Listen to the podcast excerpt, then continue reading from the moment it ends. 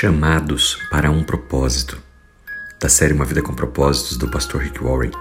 A palavra de Deus nos diz no livro de Hebreus, capítulo 13, versículo 21.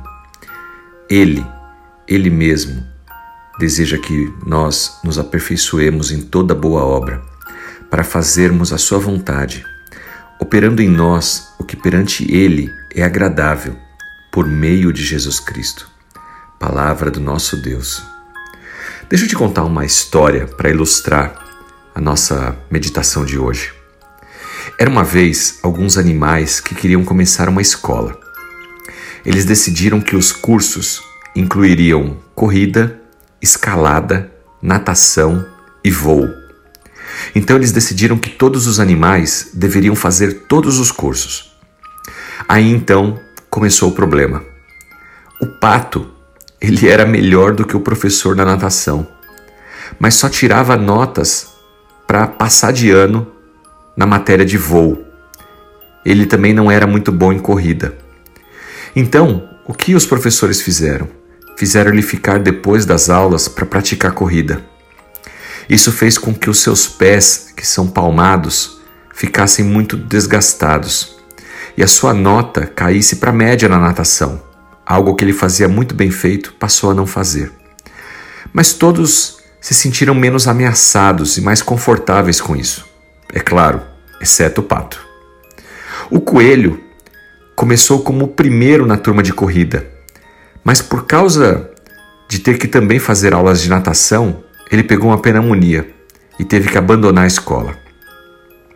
Já o esquilo se mostrou excelente na habilidade de escalar, escalar árvores, mas estava extremamente frustrado na aula de voo, porque o professor insistia que ele tinha que começar do chão, ao invés de começar da copa das árvores para baixo. Ele então criou calo nas suas mãos, nos seus pés, e acabou obtendo uma nota muito ruim na escalada, porque a corrida acabou atrapalhando ele. A águia era uma aluna muito problemática e teve que ser disciplinada.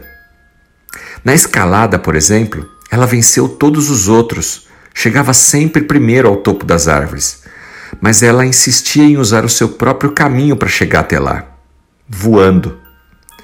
Finalmente, por se recusar a participar da aula de natação, ela foi expulsa. Qual é o objetivo dessa história para você e para mim? Deus projetou animais específicos para se destacarem em certas áreas. Ele não espera que os animais façam as coisas que outros animais foram criados para fazer. Um pato, por exemplo, é um pato. Ele não pode ser outra coisa. O mesmo acontece comigo e com você. Quando você espera que todas as pessoas tenham as mesmas habilidades e dons, você simplesmente vai estar frustrado.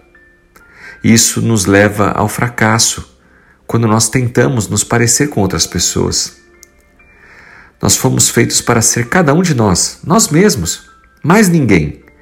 Deus deu a cada um de nós habilidades únicas e deseja que nós a utilizemos para um propósito específico. Suas habilidades correspondem à sua vocação. Algumas pessoas pensam que um chamado é feito apenas para um padre, um pastor, uma freira ou um missionário. Não, não é verdade.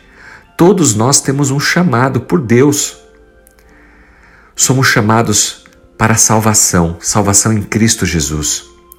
E uma vez salvos, somos chamados para o serviço.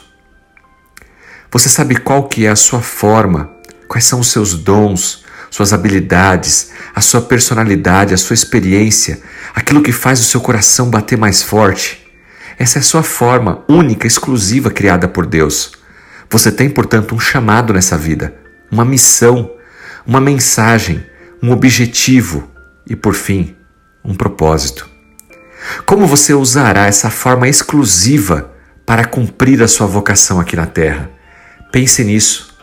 Não tente ser como os animais daquela escola, que foram feitos para um único propósito estavam tentando fazer outras coisas e por fim não faziam nada direito.